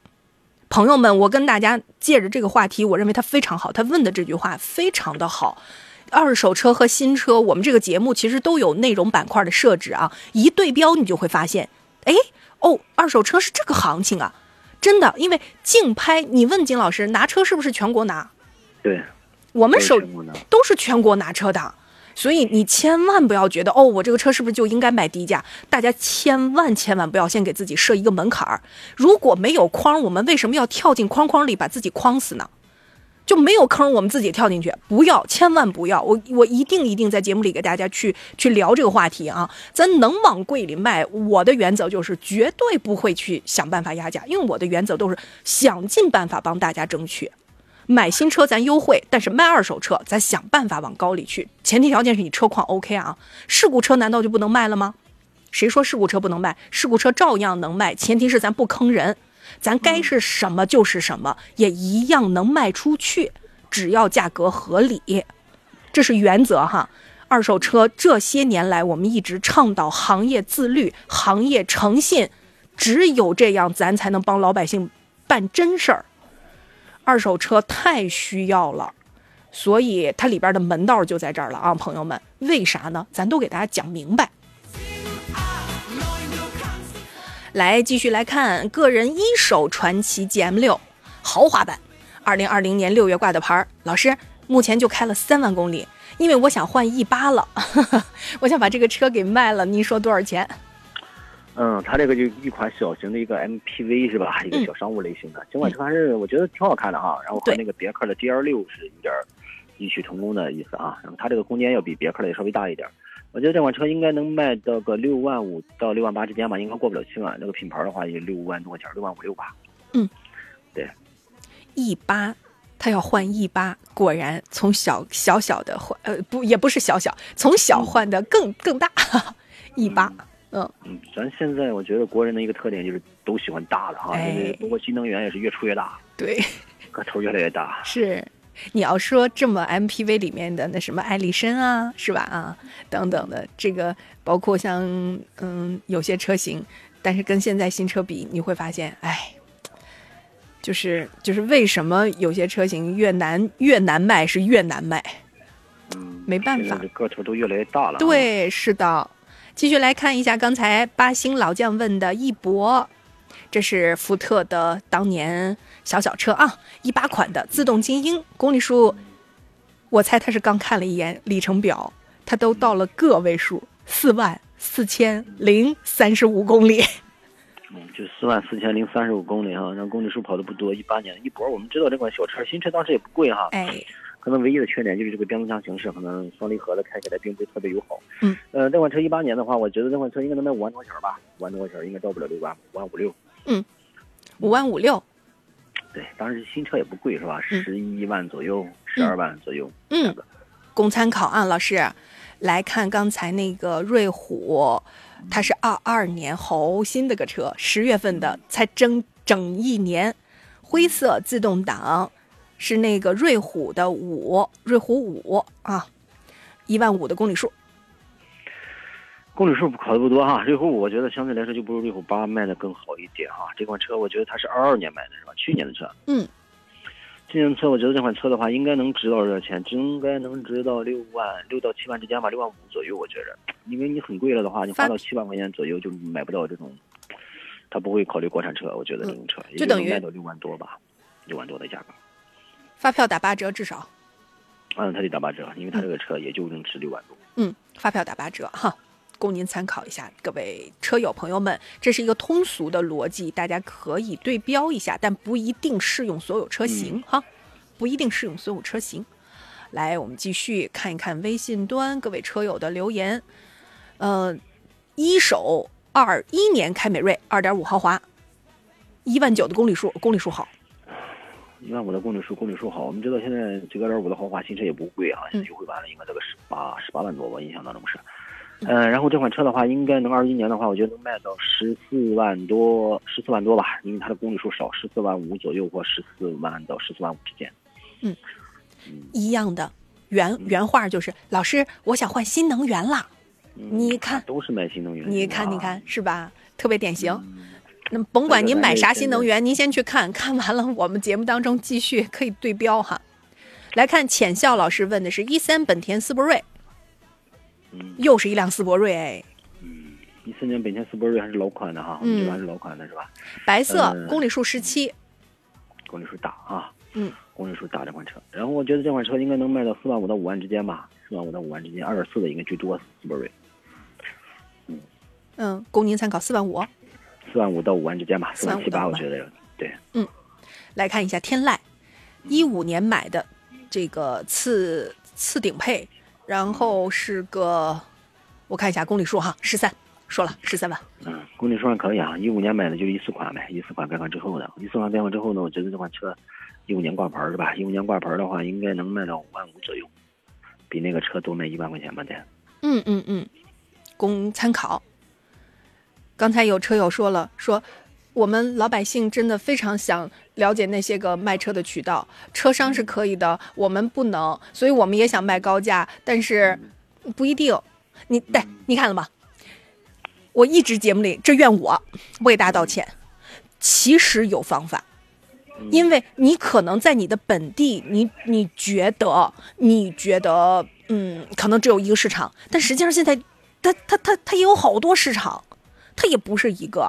你比如金老师，我就是这样，我直接问你一个最干脆利索的问题：你这个要卖车的话，来，你给大家说说途径，对吧？第一个途径呢，我觉得更多的现在这个网络特别发达哈，然后很多做拍拍对呀，对，然后还有什么什么什么什么什么，呃，类似于什么子之类的呢，买对买车，他那个途径呢，可能有些车主了觉得就是说是嗯不太特别靠谱，嗯，但是它的价格呢，我觉得可以参考一下，对，哎，然后还有好几种，现在我觉得至少得咱普通老百姓知道的三四种吧，这种拍卖平台，对，你可以把这个价格给他放一下，然后让给你拍一下，然后拍咱咱咱可以不成交，对不对？嗯他拍出价来，咱不管合理不合理，这个你可以参考一下，然后你可以选择不成交，然后这个车你可以告诉他，我只是先询询价格，这车未必要卖。嗯第二呢，就是说咱更多的车企，我觉得百分之五十到百分之八十吧，可能卖这个车还是为了更新购新车，然后四 S 店肯定也有这个置换评估的，现在我几乎每个四 S 店都有这种置换评估的一个业务啊。是的，它可能有有些车呢，就是为了单纯为了现在新车销量并不特别好嘛，可能就是嗯为了促进新的销量，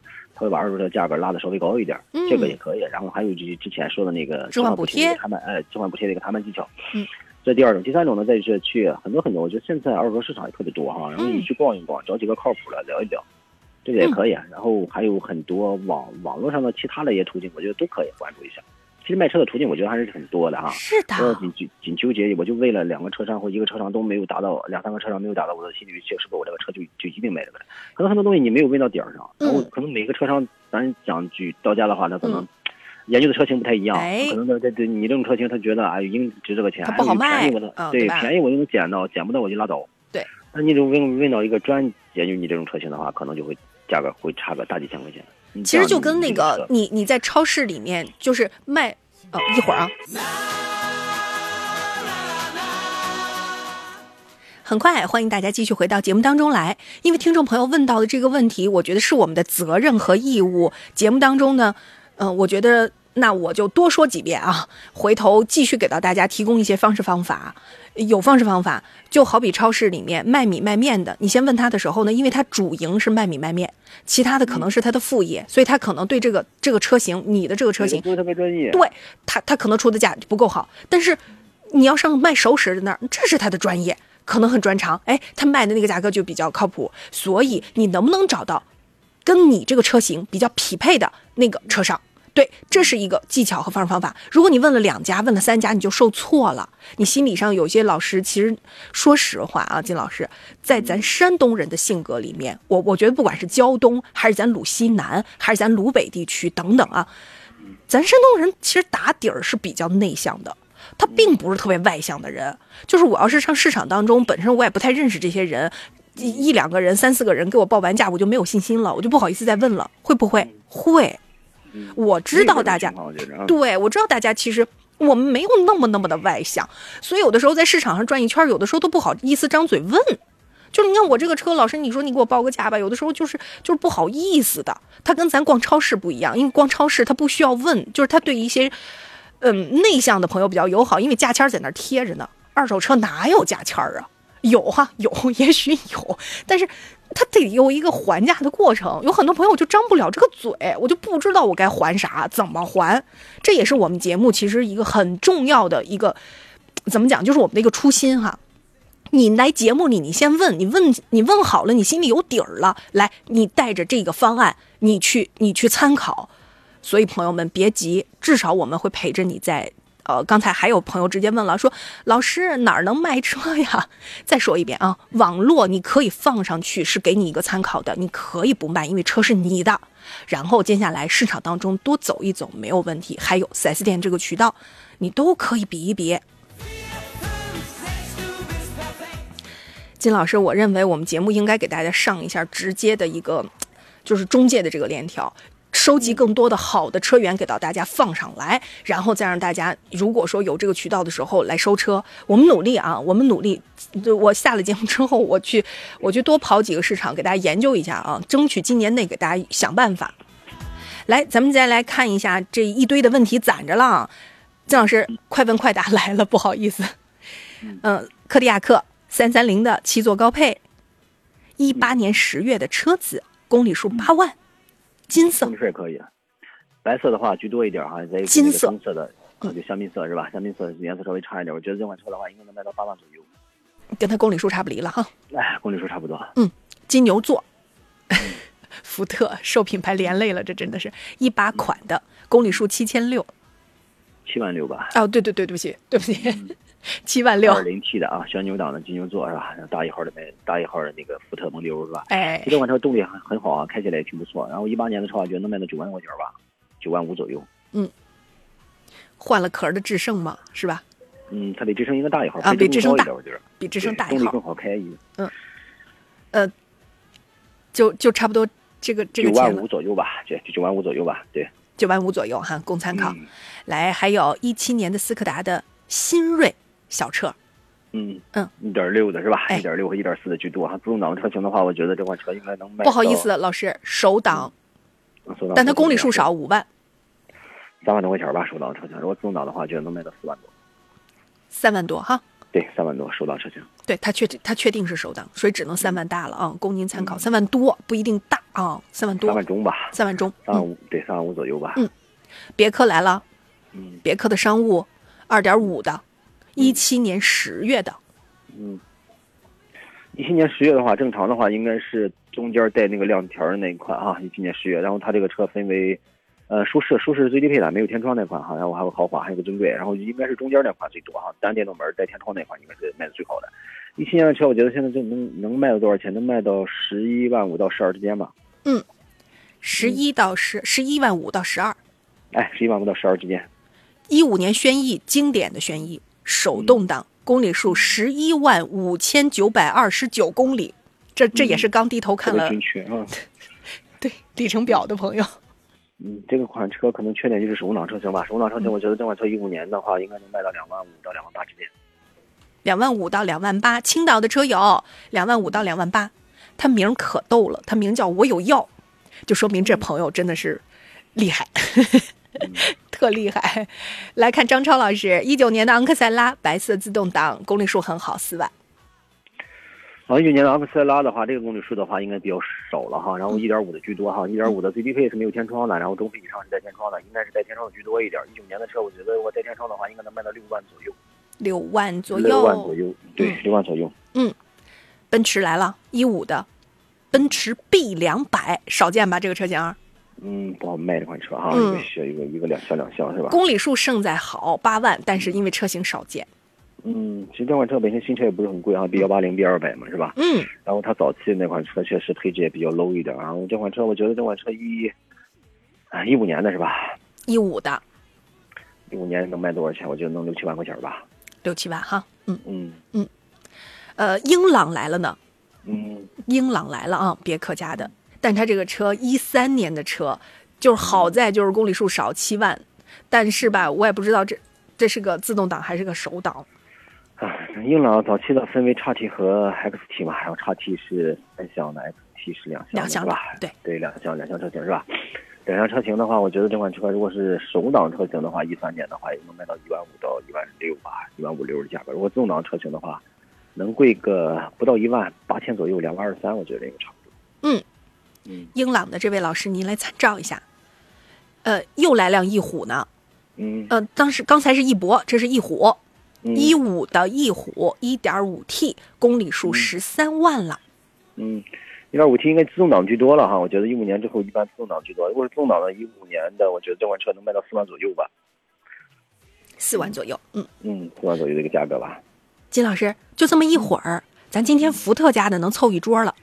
嗯嗯，你别看福特相对来讲受品牌连累，但是你看我们山东的车友，光今天这一会儿，就这么多福特了呢。嗯，所以我觉得福特就好可惜啊，真的是好可惜的一个牌子所以说。早期的时候，我觉得你包括别克、福特、啊雪佛兰都卖的特别好啊。现在我觉得都销量都下来了。就是我刚才的那个语气词，已经代表了我的心情，就是一声叹息。来，你刚才说的啥来着？克鲁兹来了，你看克鲁兹、来，一五年的白色克鲁兹，手动挡，没有事故，公里数有点多，十四万。嗯，手挡克鲁兹哈，一五年还是老款克鲁兹哈。一五年我觉得这款车的话，应该能卖到一啊，应该过不了两万了吧，一万七八吧，也就是。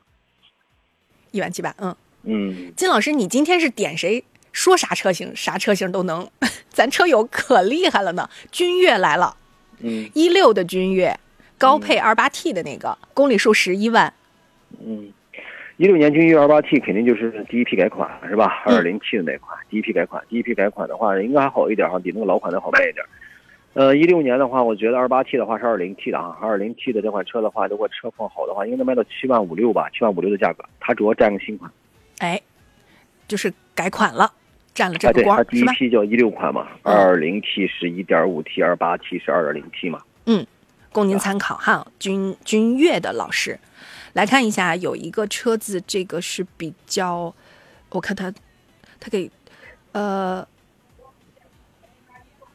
老师 Polo，因为他发的。这两个不是一个车，它俩都是 Polo。这样我先念一个哈，是一二年的，我差点以为是一个车。一二年的 Polo 红色手挡，公里数十六万。嗯，一二年的红色的话能卖两万多一点，因为它占个新款，改款之后，浅笑，来供你参考。还有一个是一三年，我刚才就看查了，我以为是一个啊，就是嗯再一仔细是一三的 Polo，一三年也是手挡车型是吧？他没说就在这儿了。啊，如果是手挡车型，哦其实这种手挡手挡说了手挡，这个也是红色。但没说颜色。啊，如果是白色的话，我觉得更好卖一点哈。然后价格并不一定差多少钱，但是白色的我觉得应该周期稍微短一点。其实这种车呀，和刚才那个一样，一二一三的话，因为它款型一样，本身一个手挡车型都在十年、十一年、十二年左右，所以说价格也不会差很多。这个肯定也是两万多，但这个我觉得能到两万五六吧，那个应该在两万多一点的一个价格，差个三四千块钱，三千多块钱。嗯，供您参考哈。来看一下，刘老师说自己有一五年的一个瑞风 S 二，那个小车有印象吗？S 二有哈啊，叫 SUV 是吧？哎，手挡的，公里数十六万。这种车我觉得能卖个一万多块钱吧，一万多块钱的价格。嗯呃，刘老师可能就是他他的网名叫徽商装饰，我觉得这个车就是立下了汗马功劳的车。好，嗯差不多啊，一万来块钱，刘老师供您参考。宝骏七三零来了，一五年的六月，这是一个挂牌里程二十三万九千八百一十六公里。今天咱们的车友朋友们都是厉害呀、公里数都是准的不能再准的了。公里数偏大哈，偏公里数偏大，但它的优势可能就宝骏七三零稍微好卖一点哈，嗯款型上可以，车型上可以，然后它的公里数偏大，我觉得这款车也过不了两万，一万，正常的话我觉得能卖到两万左右，它这个公里数我觉得能卖到一万五六吧，嗯，一万五六哈，嗯。嗯，抱歉啊，我得给道个歉，就是刚才这个屏一刷，大家信息有可能把就是有些朋友的给刷到后面去翻页了，我没看见，所以人家又说麻烦武红你看一下我的呗，呃，对不住啊，哈弗的车友，一八年的 H 六一点五 T 冠军版，公里数十万，啊，我们说一八年的 H 六现在价格也不贵了哈，一八年的 H 六冠军版一点五 T 的话，我觉得现在也就在个四万七八吧，也肯定过不了五万，四万五以上，四万八以内，四万七八的一个价格，嗯是我我我们金老师对于哈佛的研究也非常的深刻，就是当年他上节目的时候说了一个，比如说咱什么什么标，比如说蓝标啊，什么这个咱咱咱一眼就能看见。但是呢，金老师我我上次把我惊着了，他说内饰怎么怎么怎么样子，就一个一点点的差别。我心想，金老师你这是看了多少台 H 六？太厉害了！来继续 H 六好吗？十一说一七年的 H 六，手挡蓝标，这就是蓝标，公里数八万六。嗯嗯，呃，其实之前的时候，这个蓝标细节还分比较多一点哈。现在的话，其实这种 H 六车型也不不是特别保值，现在价格也不是很贵。嗯，一七年的话，手挡车型的话，我觉得能卖到三万左右，三万左右的一个价格吧。三万左右哈，嗯就差了一年。你看，嗯，它一个自动挡，还有一个手动挡车型，也差几千块钱。对对，所以这个角度上来讲的话呢，供各位参考。大家听到了没有？今天的金老师都是秒报，就是我只要念完车型秒报价，我就说了，我说金老师的脑子里啊，他自己装了个 Excel 表吗？我说我计算器都没他快，他太利索了。朋友们，大家随时有任何的问题，其实下了节目也可以找啊，我们金老师、山东辉煌二手车都可以。其实刚才我能理解。金老师很多车友的心情就是这样子，我能不能找一靠谱的？我们一起加油吧，金老师。嗯，我们一起加油，谢谢金老师。午餐的时候给自己加鸡腿儿得，我给你报销，辛苦了。今天是很烧脑啊，跟大家连续报价。接下来的时间呢，最后一点点时间要给大家说一个好号，双十一来了，我们给大家也准备了礼包，双十一的阿胶大礼包。因为现在立冬啊，大家有句话可能从小就听是吧？叫冬令进补，开春打虎，实际上就是冬天的时候咱养精蓄锐，明年健康的时候就是三九有保障。这次呢，这个大礼包里面含什么？一百四十九块钱里面有阿胶膏两包，一百一十克的，它完全是采用乌驴皮。冬至子时取的是东阿地下水，就这个工艺是被公东阿的公证处全程公证的，因为它用的是皇家贡胶的制作工艺，九提九制。另外呢，还有一个呢是什么？还有一个是固元膏，就是红枣、枸杞、阿胶固元包，里面呢是女孩子比较喜欢吃的枸杞啊、红枣啊，口感更好。还有一个是低糖的黑芝麻丸，完全是因为木糖醇，老人能吃，孩子能吃。一百八十克的大包装哈，你以为结束了吗？并没有，还有一个一百八十克的我们的无蔗糖的山楂丸，我们办公室里有那个试吃装，口感真的是很好。就是一点儿也不腻那个山楂丸啊，就是一点儿添加杂七杂八的东西都没有，非常非常的配料表干净。所以最近比如说我呃老掉头发，我睡得不好，冬天我手脚冰凉了，天气冷，来这一堆一共加起来多少呢？一百四十九。满满的，你平时你买一阿胶糕多少钱？朋友们，你光买一包阿胶糕多少钱？你想想这一堆，所以大家只需要在我们山东交通广播的微信号右下角优品汇直接点击下单就可以啦。山东交通广播的微信号右下角点击优品汇下单购买就可以啦。